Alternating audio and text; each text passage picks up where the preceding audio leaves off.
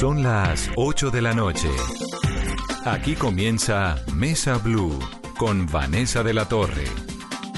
Muy buenas noches, 8 un minuto. Hay sin duda un esfuerzo muy grande y muy importante del gobierno colombiano desde todas sus carteras que hemos estado comentando en este programa para aliviarle los bolsillos a los colombianos en medio de la pandemia del COVID-19 que nos ha afectado a todos y de la cual todos, de una u otra manera, saldremos perdiendo algo.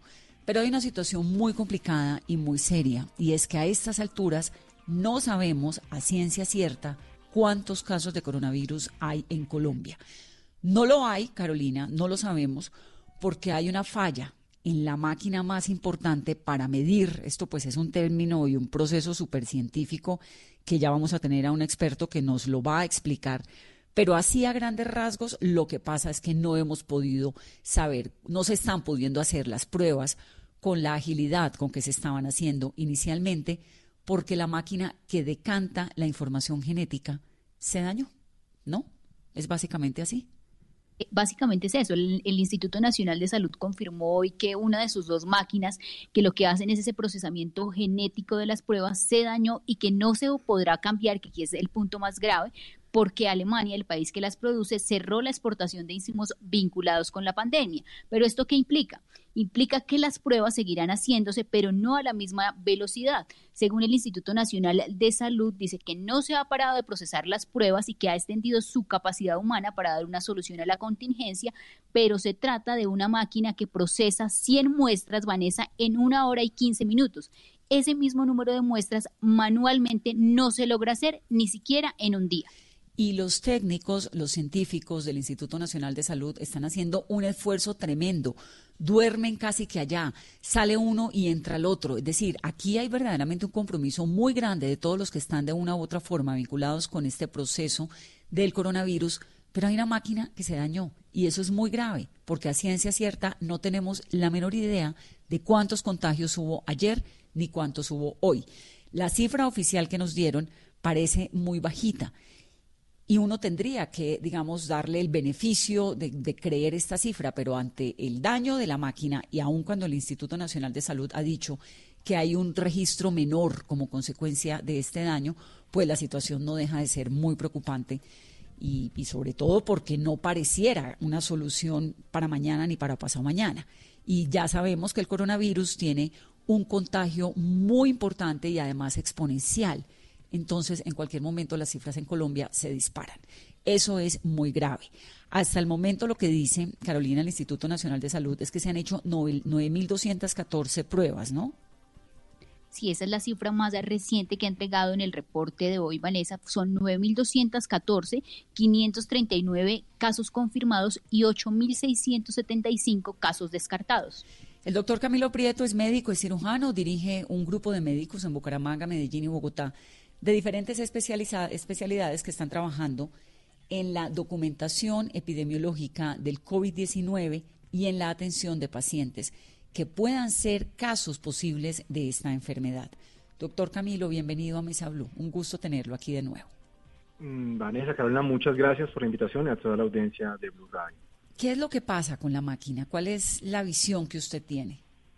Bueno, tenemos dos dificultades muy importantes en el registro en Colombia, lo que hace que en este momento, eso que ustedes señalaban ahorita claramente, el subregistro cada vez sea más grande.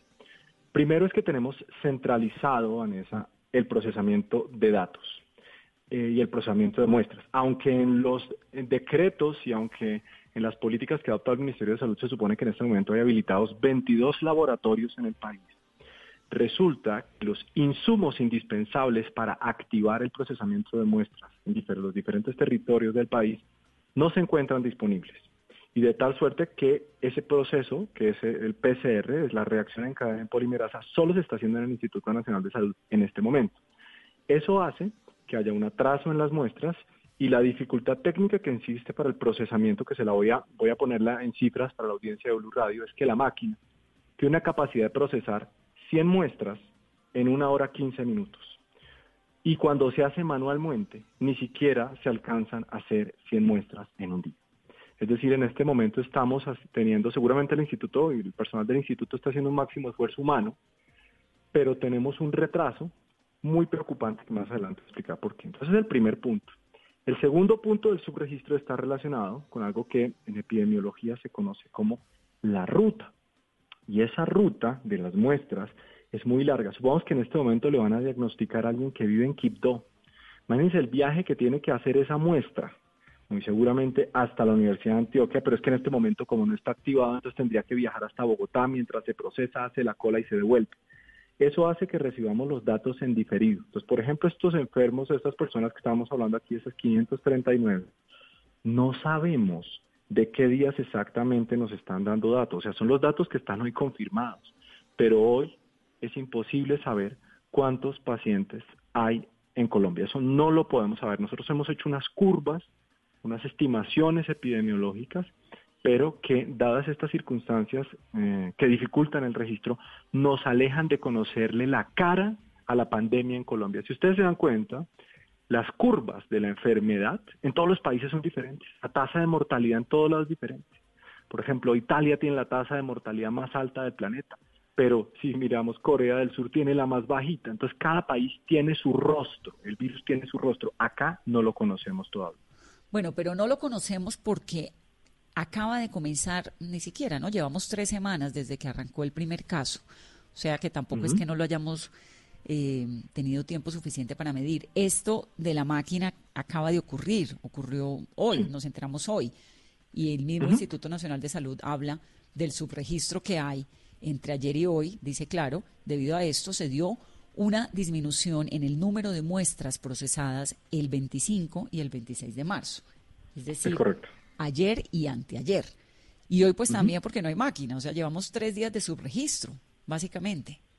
Sí, pero cuando uno mira hacia atrás, y en esto quiero, quiero ser mucho más enfático, un asunto es la máquina, pero otro es algo que eh, el, el, gobierno ha venido corrigiendo y en esto la Asociación Colombiana de Infectología ha tenido mucho que ver y los diferentes grupos que estamos trabajando en este asunto también tratando de aportar eh, ideas, ¿no? Porque no se trata simplemente de arrojar y señalar, no, no, no, sino aportemos ideas porque en este momento todos los grupos eh, de médicos estamos tratando de aportar ideas y decir, oye, mira, se está fallando en esto.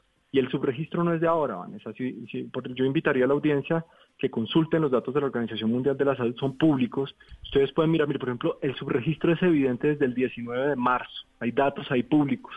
Y cuando nos y no es solamente Colombia, ¿no? o sea, América Latina en general tiene ese problema de subregistro.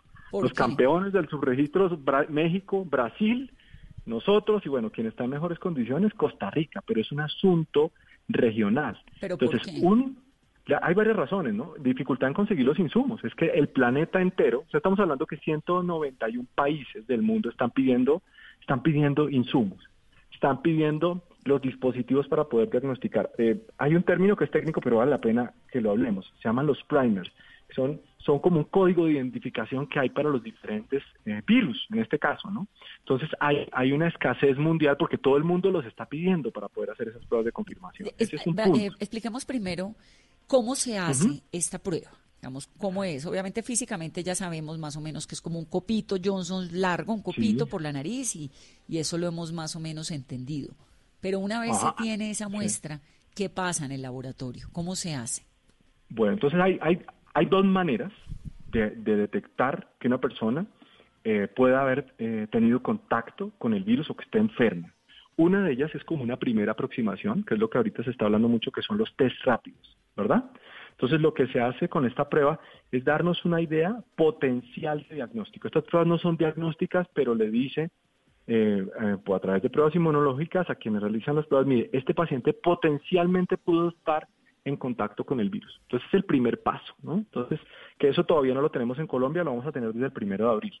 Muchos países del mundo, por ejemplo, ahorita Inglaterra está implementando eso, que la gente se lo haga en su casa, o sea, que puedan tener el kit en su casa, eso lo va a hacer, lo va a empezar a hacer eh, Inglaterra. Entonces, ese, es el test rápido. Ahora, hay un test que en medicina se llama una prueba gold standard, es decir, la prueba de oro, que es la PCR. ¿Qué es lo que hace la PCR? Toma, esa, toma esa, esas secreciones, que pues, es, la, es la, como lo estabas explicando ahorita, es una manera correcta, es una de las formas, no hay dos, esta es, esta es la más frecuente. Eh, entonces se toma ese material, esa muestra biológica, y lo que se hace en el laboratorio es amplificar la genética del virus para poderlo identificar y poderlo tipificar. Entonces, lo primero que se identifica cuando se hacen esas pruebas, se sabe a qué familia pertenece, ¿no? Esto es como un árbol genealógico. Y dice, ah, bueno, esto es de la familia de los coronavirus, los coronavirus. Listo. Ahora, ¿de cuál coronavirus estamos hablando? Ah, sí, estamos hablando del SARS-CoV-2, que es el que genera esta enfermedad, que es el COVID-19. Y esa es una prueba de confirmación. Ahora, puede ocurrir algo, puede ocurrir que alguien salga, puede ocurrir que alguien le salga dudosa la prueba. Puede salir bien, puede salir, puede salir positivo, puede ser negativo, o sea, bien, o puede salir dudosa. Si esa prueba da un resultado que no es muy claro, hay que repetirla unas horas después para hacer una reconfirmación con ese, con ese, mm, con esa secuencia de test que es la PCR, que es la reacción en cadena de polimerasa. Y esta máquina del Instituto Nacional de Salud, qué pena que vuelva al tema, pero pues es que me parece que ha sido como la noticia del día, que además hay un comunicado donde dicen ellos, estamos trabajando para superar dificultades técnicas para el diagnóstico del COVID-19 y por lo que uno ha podido entender, eh, por ejemplo, Corea ha logrado salir adelante porque empleó un método muy rápido de diagnóstico, de pruebas y de, y de guardarse en la casa, ¿no? De cuarentena. Entonces saben rápidamente cuánta gente hay. Esto de que en Colombia no sepamos cuántas personas hay, pues es muy delicado, es muy, muy, es muy grave porque no hay forma de combatir una pandemia si uno no sabe cuántas personas son las afectadas. Es como el inicio, ¿no? Entonces, de nuevo, el gobierno está haciendo un montón de esfuerzos por aliviar bolsillos, pero si no tenemos un diagnóstico claro, ya es que esto se va a demorar unos días, pues es muy, muy complejo. Entonces, estas pruebas entran, cada día es un, es un día de, perdido, ¿no? sí.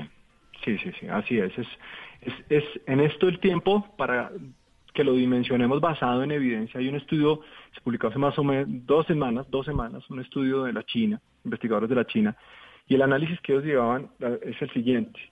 Una semana una semana en la que se hubiera adelantado la medida de cuarentena en Wuhan hubiera reducido la mortalidad en 66%. Es decir, en este momento la medida más efectiva que existe en el mundo para combatir la pandemia, Vanessa, es no farmacológica, no es ninguna molécula, no es una vacuna, es el confinamiento asociado a las medidas higiénicas que están dadas por lavarse las manos y por todo lo que se ha reiterado en los diferentes medios.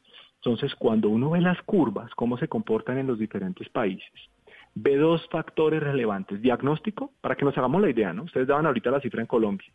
Hasta hace un par de días, Corea llevaba 316.664 pruebas, para que veamos la simetría en la distancia en que estamos. Y uno diría, bueno, pero... ¿360 mil? 316.664. Y nosotros llevamos 9.214. Corea no llevamos ni 10.000. No llevamos, exacto, entonces no llevamos ni 10.000 y uno dice, wow, pero... Pero Corea, Corea también tuvo el primer caso mucho antes que nosotros, ¿no? Es correcto, pero ellos, pero hay que aclarar algo, hay que, porque yo, yo creo que aquí hay que aprender, hay que, hay que dejar también presente algo. Ningún país del planeta está preparado para una pandemia. O sea, aquí nadie se la sabía, nadie. O sea, es muy fácil ver en retrospectiva, pero la realidad es que cuando uno estudia medicina, las pandemias siempre son un concepto teórico, ¿no? Como dicen, mira, esto existe, aprende la diferencia entre pandemia y epidemia, pero pues uno como médico jamás, espero en la vida, vivir una pandemia. Eso es algo que hay que aclarar. Entonces todos los países empezaron a probar modelos. Fíjense cómo un país con un sistema de salud que eh, es ejemplar, con unas escuelas de salud pública, las mejores del planeta como el Reino Unido, tuvo que reversar su decisión. Plantearon un modelo basado en algo que se llama la inmunización del rebaño, que palabras más, palabras menos, es que todo el mundo se infecte y que sobrevivan los que puedan. Literalmente Suena burdo, pero tal cual es así. La tuvieron que reversar. Entonces Corea del Sur empezó un modelo que hasta el momento ha sido el más exitoso. Por eso es importante ver cuáles han sido los casos de éxito. Una pregunta relevante. Bueno, pero ¿por qué diagnosticar puede ser, puede ser tan importante en este momento? Porque el diagnóstico temprano y suficiente ayuda a reducir la mortalidad. Entonces ahorita decimos, oiga, sí, en Colombia hay seis muertos. Eso es lo que está documentado. Pero ¿cuántas personas por neumonía han muerto en Colombia en las últimas tres semanas? Que no sabemos si tenían COVID-19. Recordemos que la enfermedad en China aparece en diciembre y no se sabía que estaba matando a la gente en las unidades de prueba intensiva. Las personas se morían de una neumonía viral y no se sabía qué era. Y a comienzos de enero, de enero dijeron, uy, esto es COVID-19. De tal manera que si el registro es indispensable solucionarlo. Y no solo es un tema de una máquina, porque esas máquinas hay en los diferentes laboratorios, ¿sí? O sea, se pueden pasar de un lado a otro. No es no solo eso, sino es que los municipios que en este momento tienen los laboratorios, esos 22 de los que estamos asignando, tengan en este momento la disponibilidad para hacer los test. Hoy estaba hablando con mis colegas en Bucaramanga, no tienen cómo hacer los test.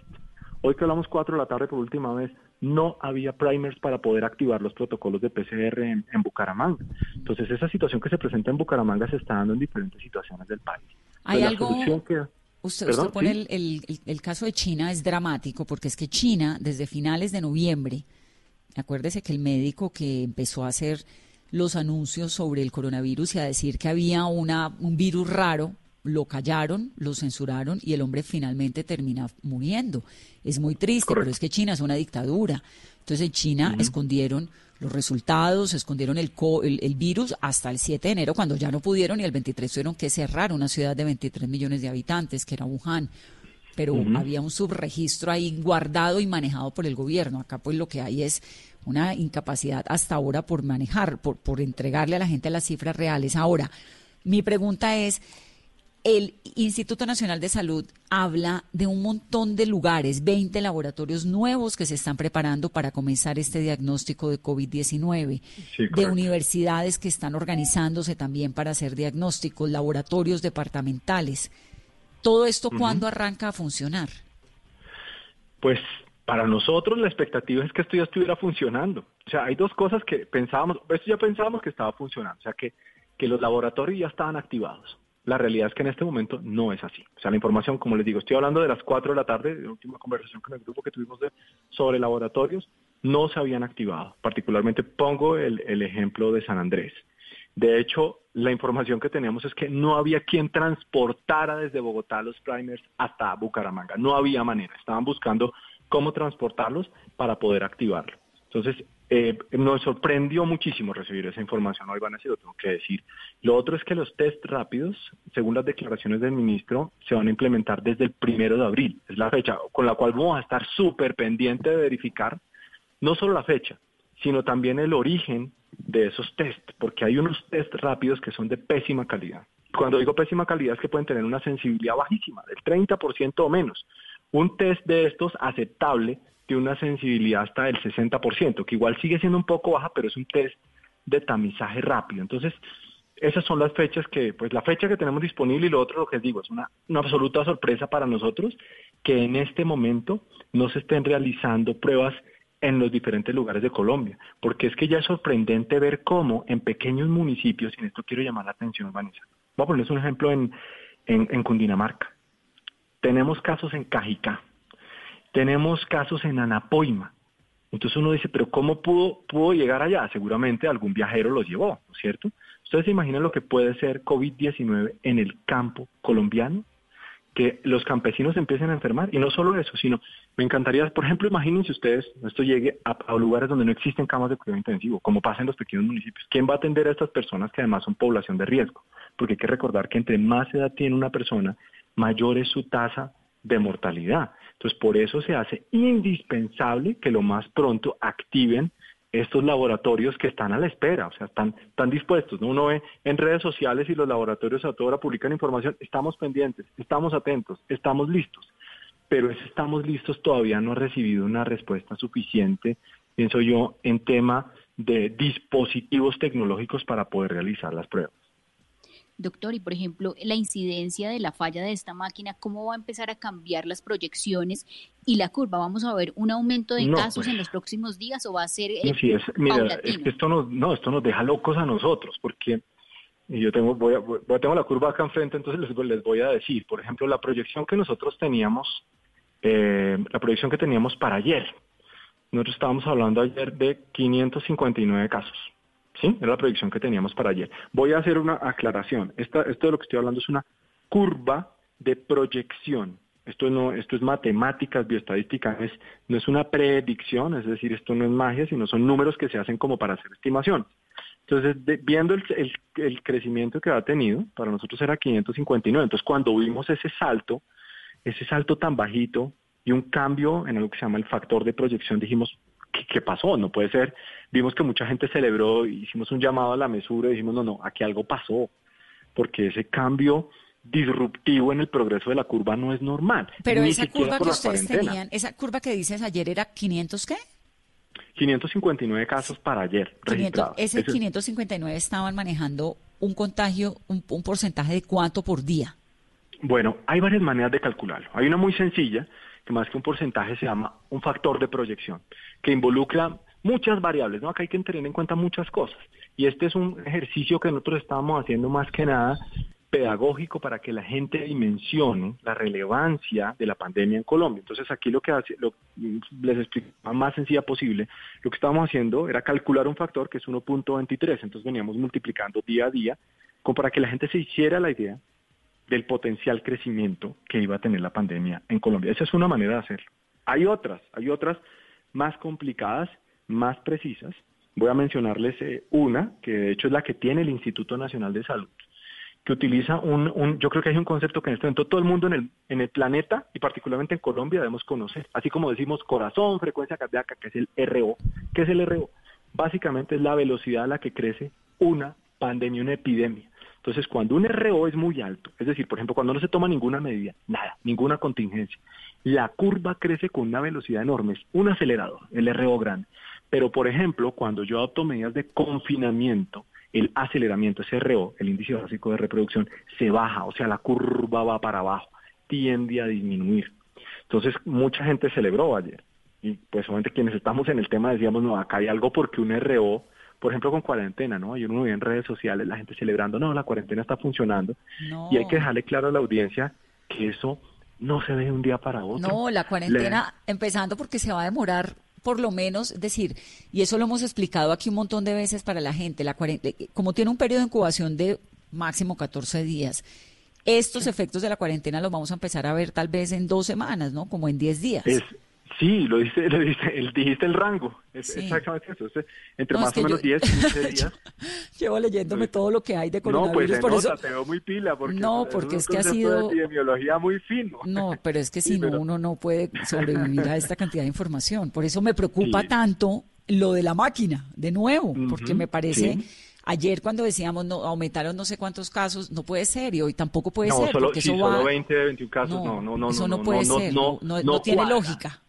No, no cuadra dentro de las matemáticas. Y sí vale la pena que reiteremos eso, y es que la cuarentena hay que esperar ese tiempo para poder ver un posible cambio en la curva. Y no nos debe sorprender que estos días tengamos unos saltos muy importantes cuando empiecen a procesar todas las muestras y cuando regionalmente se empiecen a procesar. Y solamente hasta dentro de unos 12 o 15 días vamos a saber si la cuarentena funciona. Ahora, ¿qué pasa si tomamos nuestras proyecciones, lo que está pasando en Colombia, y lo comparamos con países que ya estén más avanzados en el tiempo. Lo que ocurre es que posible, lo dejo como una probabilidad en, esto, en estos micrófonos, es que se deba repetir la cuarentena.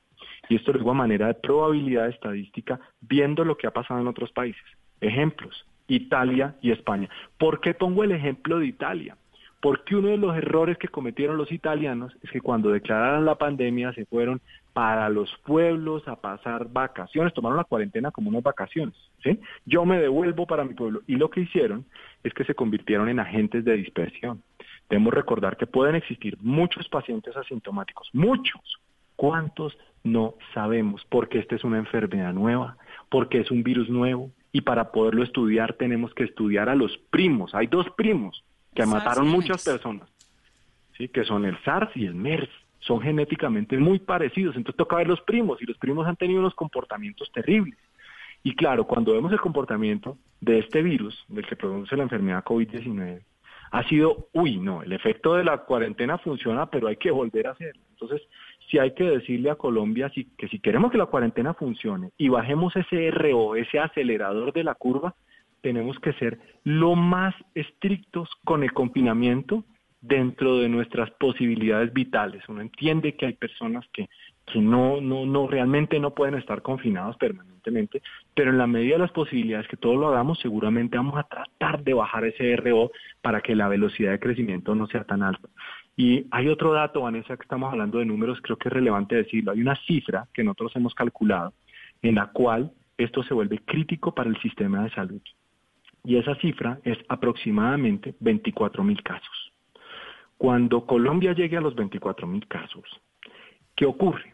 Muy seguramente las camas de UCI que en este momento tiene el país se van a ver saturadas.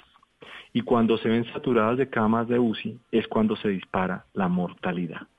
De tal manera que uno dice, bueno, ¿y cómo hacemos entonces para procurar disminuir la mortalidad en Colombia? Disminuyendo la velocidad a la cual se va a dar la pandemia. ¿Por qué 24 mil pues casos es el número? Es el número? Bien, vamos entonces a decirlo, vamos a empezar de dónde sacamos nosotros ese dato. Colombia, voy a redondear las cifras para facilitar la explicación. 6.000 camas de UCI, ¿sí? Es lo que hay en Colombia aproximadamente. Puede ser un es un poco menos realmente, pero lo digo es para poder sacar las cifras y que sea fácil calcular. 6.000 camas de UCI, con una ocupación promedio del 80%. ¿sí? Eso quiere decir que el 20% que está libre es 1.200, ¿no es cierto? 6.000 el 20%, 1.200. Ok, entonces dejemos un segundo, por favor, ese 1.200 en la mente, 1.200 camas. Si yo cojo 24.000 pacientes diagnosticados, por estadísticas ya mundiales sabemos que el 5% de los pacientes van a necesitar cuidado crítico. Entonces, si yo le saco el 5% a 24.000, me da 1.200. Entonces yo digo, ok, cuando esté en 24.000 voy a necesitar 1.200 camas estimadas de UCI, de cuidado intensivo. Esperamos no sea más, esperamos no sea más, ¿no es cierto? Entonces cuando uno empieza a ver eso dice, uy, hasta acá es el límite que tengo.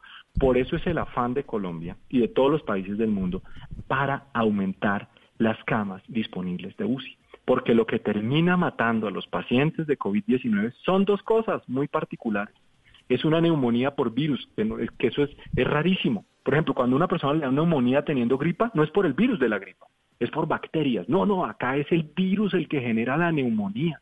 Y adicionalmente el virus genera una, un, eso se llama tormenta de citoquinas y es una respuesta inflamatoria tan fuerte, tan fuerte, que termina el mismo cuerpo con su propia respuesta inmune destruyendo los pulmones. Entonces, por eso se, y se terminan llenando de líquido. Entonces, por eso se necesita una máquina que se llama respirador, ventilador, y se lo aclaro a la audiencia porque es con mucha inocencia la gente por ejemplo, a nos escriben en redes sociales, a mí me, créeme que me parte el alma porque digo, nos falta a los médicos hacer más pedagogía, nos han dicho, doctor, yo ya tengo en mi casa un ventilador, me sirve y mandan la foto del ventilador. Entonces nos toca explicarles, no, mira, no, no es, no es, no es ese, no es el ventilador. Con eso no te vas a salvar, no es un ventilador, no, es un respirador que asiste a una persona cuando está en un coma inducido. Y obviamente acceder a esos ventiladores es muy limitado porque todo el planeta está pidiendo ventiladores. O sea, los mayores productores de ventiladores están China, Alemania y Estados Unidos. Estados Unidos no va a querer soltar sus ventiladores, porque ya vimos la velocidad que tiene. China ya empezó la producción y Alemania pues está también en su plena crisis. Entonces, yo veo mucho, mucho la gente a veces depositando su confianza en que salga un medicamento milagroso, en que rápidamente salga la vacuna, lo cual por, por evidencia histórica de la medicina, eso no va a salir antes de meses. Ojalá no, ojalá me equivoque, ojalá, pero uno tiene que ir con evidencia. Entonces, ¿qué es lo que en este momento funciona? Cuando uno mira la literatura y dice, bueno, yo mi reviso qué es lo que en este momento me funciona. Uy, me ya, quédese en la casa. Y por favor, Vanessa, mira, hay que recalcar a la audiencia, no se automediquen, la gente está saliendo como loca a comprar dos medicamentos, hidroxicloroquina y acitromicina. No lo hagan, por favor. No, lo hagan porque además riesgo su vida. un científico francés muy acertado y muy reconocido que habla de esa combinación de medicamentos con cloroquina y no sé qué. No, todo eso en su momento. Digamos, ahora en lo que Colombia está es en el diagnóstico y la prioridad es, saber cuánta gente tiene coronavirus en Colombia para poder frenar esta pandemia. Ahora, hay que reconocerle al gobierno todo lo otro, ¿no? Lo que están haciendo con el tema del bolsillo, los hospitales que están montando en Corferias, en el Hotel Tequendama. En, no, total, cinco mil camas para Corferias. El país pareciera estarse preocupando y montándose algo muy grande para lo que se viene, porque es indudable que se va a venir. Ojalá no sea del tamaño de Italia ni de España. Seguramente no, porque lo cierto es que aquí, por una u otra razón, arrancamos la cuarentena en el límite, ¿no? Vanessa, yo, yo, quiero, yo quiero decirte algo y no lo digo por generar pánico, sino para que todos lo tengamos claro y lo que voy a decir es información pública. Pueden entrar en este momento a la página del Instituto Nacional de Salud. Las proyecciones de contagio que tiene el Instituto Nacional de Salud para Colombia, ojo, no dice si en seis meses o en un año o en año y medio, no, el total, 3.9 millones de contagios. Cuando digo 3.9 millones de contagios, no estoy hablando de enfermos, estoy hablando de personas que pueden haber estado en contacto con el virus y puede que no desarrollen enfermedad, como puede que sí. Y de eso es lo que calcula el Instituto Nacional de Salud, es que 187 mil personas en el lapso de que se dé toda la curva, nadie sabe en el mundo, nadie lo sabe. ¿Cuánto va a durar la curva? Nadie lo sabe. no lo podemos saber, porque como les digo, en cada país es distinto. Pero entonces, teniendo esas cifras, por eso yo siento que en este momento nosotros como ciudadanos, no solamente como médicos, sino como pacientes, todos tenemos que rodear a ver cómo aportamos soluciones, cómo desde nuestra casa, cómo desde nuestro trabajo, cómo nosotros como médicos estamos pendientes es de decir, oiga, a mí se me ocurre este deben y yo solución, porque es que es muy fácil uno sentarse detrás de un celular en redes sociales simplemente a criticar. No, acá todos te podemos que poner a aportar ideas, porque insisto, ningún país del planeta está preparado para una pandemia, eso no existe. Esto hasta ahorita todo el mundo está experimentando y tratando de diseñar alternativas. Y es además una, una, enfermedad nueva, es un virus nuevo. En eso que venga de SARS y MERS es nuevo, su comportamiento es nuevo. A América Latina no había llegado de esta manera. Luego, todo lo que está pasando está pasando sobre la marcha, ¿no? Que eso también le, le, implica una. Pero también tenemos una ventaja grande y es que tenemos un espejo muy grande al otro lado del mundo.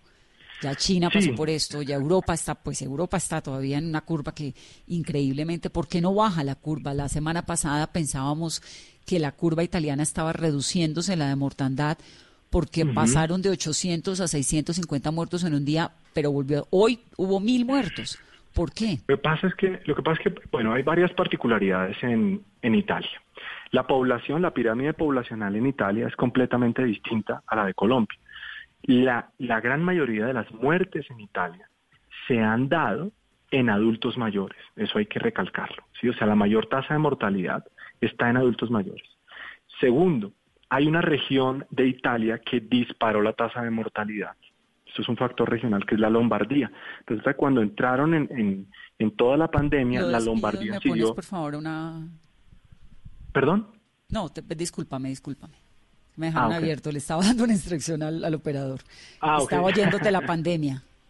Entonces, cuando se activa la pandemia en Italia, eh, dejaron la Lombardía activa, entonces siguieron las fábricas funcionando, muchas cosas funcionando en Italia, y esto empezó a disparar los contagios de una manera desbordada. Y la gente, como les contaba, se empezó a ir en la época de la cuarentena para sus fincas, a diferentes regiones de Italia, y El, el virus literalmente se dispersó. Hoy, la, la, es más, les puedo decir el dato actualizado de hace tres minutos.